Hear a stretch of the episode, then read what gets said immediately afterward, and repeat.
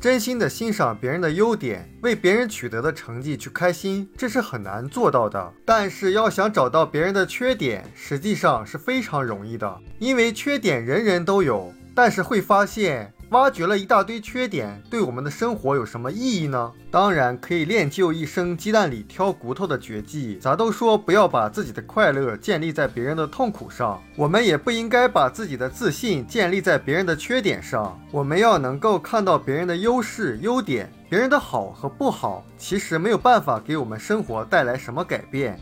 但能不能看到别人的好，进而学到别人的好处，就很有可能直接影响到我们的生活了。别人的优点，我们可以拿过来作为自己的榜样；别人的缺点，我们可以用来提醒自己，而不必要去生气，让别人的缺点来惩罚自己。不管你遇到什么样的人，或和什么样的人共事，实际上我们都可以从他身上学到东西的。有时也能从那些你不喜欢的人身上学到很多东西。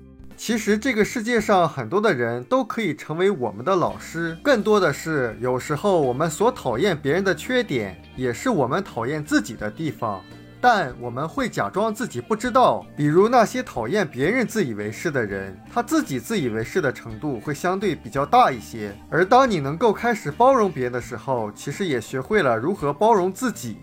只有在这种情况，我们才可能成长为更好的自己。另外，我们的关注点也影响我们和别人的关系。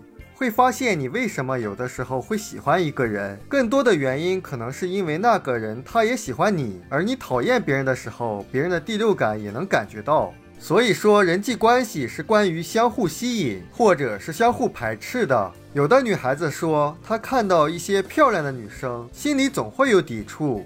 觉得那么漂亮是花瓶，总觉得他们不会有什么学识。但是，即使是你和对方接触了后，发现对方确实没什么学识，那也不要否定他长得好看这一点。因为一旦这种心态养成习惯了，以后看到长得好看的女生就想，长得好看又怎么样？反正也没有学识。